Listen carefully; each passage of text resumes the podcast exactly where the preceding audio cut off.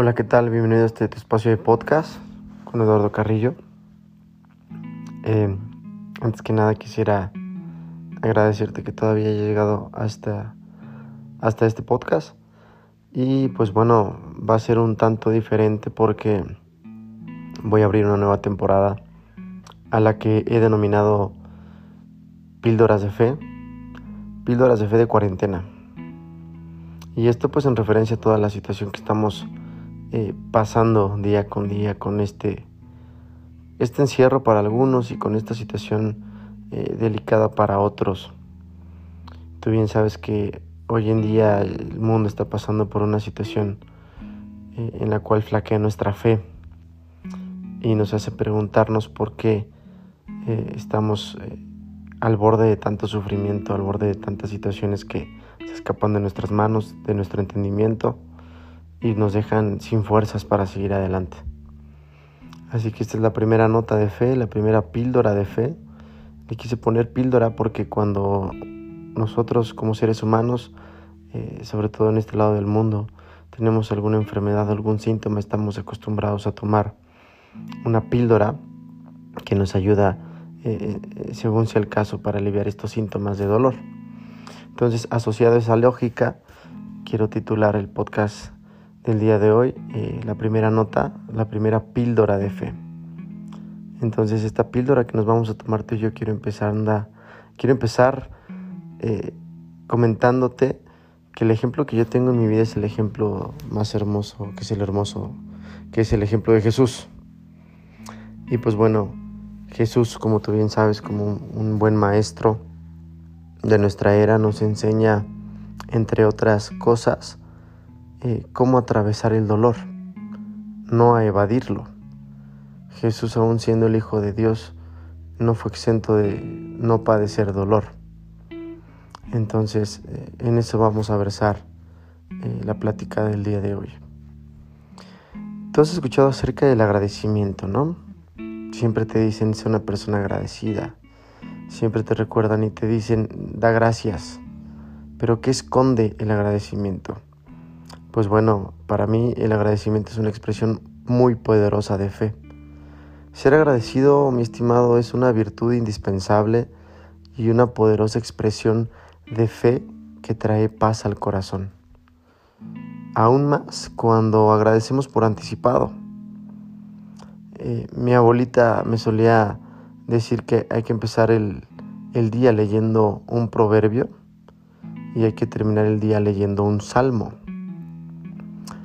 Eh, salmo, salmo, la palabra salmo eh, eh, esconde un significado también poderoso. La palabra salmo tiene un origen judío, el cual significa alabanza o alabar. Y entonces quizás en este momento de tu vida estás escribiendo la parte de tu salmo. O sea, estás escribiendo la alabanza de tu vida. Esta alabanza que relata tus pruebas, tus dolencias, tus quebrantos. Pero quiero invitarte a que no pierdas tu fe. Dios seguramente te va a recompensar con el doble de lo que sientes que has perdido o con el doble de lo que sientes que perdiste. Te invito a que nunca te canses de tener fe. Recuerda que la gente agradecida duplica las bendiciones que recibe. Puedes estar feliz porque tienes salud y trabajo, pero si no expresas gratitud, te conviertes en alguien malagradecido. Hoy en día nos hemos olvidado de agradecer lo que consideramos eh, indispensable en nuestras vidas agradecer el aire que estás respirando, agradecer el frío que sientes en tus pies, agradecer que tienes a tus padres, a tus hermanos, a tu familia, agradecer que tienes un jefe en el trabajo que no te no, te, no, lo soportas o no te cae bien. Y nos hemos olvidado de agradecer el plato de comida que tienes en la mesa, el pan duro que tienes en la mesa. Eh, alguna vez escuché un dicho que dice, el pan no está duro, lo duro es no tener pan, pero no aprendemos a agradecerlo hasta que lo vemos ausente.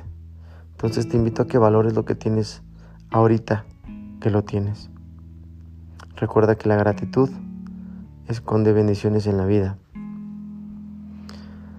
Y bueno, en ese sentido, eh, a veces eh, tenemos falsas expectativas sobre la vida porque suponemos que no pasaremos dificultades, mi estimado. Pero la verdad, y como te lo dije en el principio de este podcast, es que todos, sin excepción, pasamos una tribulación. Inclusive hasta Jesús tuvo su tribulación antes de ser exaltado. Nuestra fe entonces solo dará frutos cuando aceptemos que el poder de Dios que está dentro de cada uno de nosotros es posible eh, y es el que nos permite llevarnos a otro nivel. Solo así, aceptando esta condición espiritual que radica en ti y en mí, seremos capaces de vencer cualquier situación externa que nos amenace. En mi caso, y muy personal, cuando me siento débil, acudo al Señor en oración. Le doy gracias por lo que ha hecho, por lo que está haciendo y por lo que hará en mi vida, como si fuera esto una promesa. Eso me genera fe y me genera certidumbre de mi andar y de mis decisiones y de mi camino. Ante cualquier situación difícil que nos haga llorar y que nos haga ponernos de rodillas, eh, debemos de recordar que somos hombres de fe, porque sabemos que Dios nos va a levantar. Y Él pondrá, como dice la Biblia, risa y un cántico nuevo en nuestra boca. Eh, cuando Dios permite la prueba, también provee eh, la ayuda. Dios siempre te dice, levántate. Dios siempre te dice, te animo que seas fuerte, que seas valiente. Incluso el Hijo de Dios que te digo pasó por tribulaciones, se animó, fue fuerte, fue valiente. Y aunque suene ilógico, eh, debemos, y por, por increíble que parezca, debemos de dar gracias inclusive en medio de una tribulidad, de una dificultad. Y no por masoquismo, sino porque sabemos que sin duda de la mano de Dios la podemos superar. Te quiero invitar a que nunca te canses de orar. Sea cual sea la situación que estás pasando, nunca te canses de orar. Hoy, mañana y siempre. Nunca te canses de alabar. En todo momento. No solo clamando por soluciones, sino también cuando las recibes, en las bendiciones. Eh, la fe, mi estimado, y la adoración se complementan. La adoración es un acto de honra que tiene un significado en sí mismo y es independiente de todo lo demás. Hay personas eh, no cristianas, no religiosas, que cantan música cristiana, música religiosa. Y hay religiosos, hay cristianos que adoran con el interés de que suceda algo y solamente así adoran. En ambos casos no podemos decir que cantando una alabanza las puertas del cielo se te abrirán, porque no existe canto que se compare con el sacrificio de Jesús, por ejemplo, y el cual ese sacrificio, gracias a ese sacrificio, tú y yo tenemos acceso, acceso al Padre, ¿no? Por eso la palabra dice, nadie viene a mí si no es por el Hijo, nadie viene al Padre si no es por mí, son palabras de Jesús. Entonces, eh, nosotros adoramos porque nuestro Dios es, es eso, es nuestro Dios, no hay punto de comparación. Adorar entonces no es cuestión de tiempo. Eh, si no tienes el tiempo de hacerlo diario, si no tienes el tiempo de ir a un lugar físico, adorar no es cuestión de tiempo. Adorar es una cuestión de honra, de saber que hay alguien que tiene un lugar en tu vida, de saber alguien que, que le puedes dar calidad e intensidad. Así que te invito a que tomes tiempo en intimidad para adorar a Dios.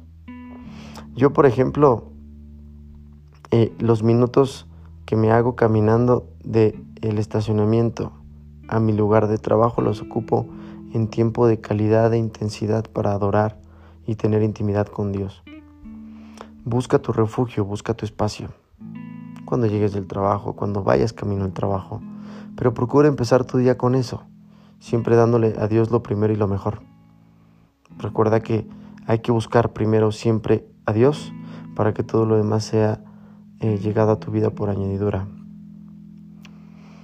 Eh, de las muchas cosas que te puedo, que más bien que puedo agradecer ahora en la cuarentena, y a veces es difícil encontrar cosas que agradecer, porque estamos pasando por situaciones eh, diferentes, es que aprendí a adorar en intimidad a Dios, eh, creando un espacio de comodidad y de intimidad en mi sala, en mi jardín, en mi cuarto, a veces a solas, a veces en mi habitación.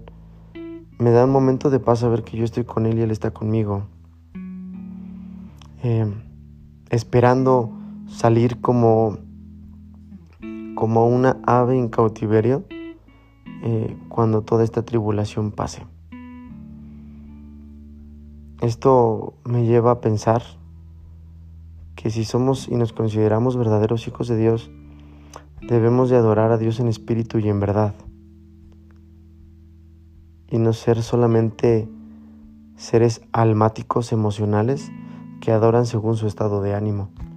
Yo creo que lo verdaderamente difícil es estar adorando, honrando y agradeciendo a Dios, aún en medio de las dificultades, aun cuando sus planes sean diferentes a los tuyos.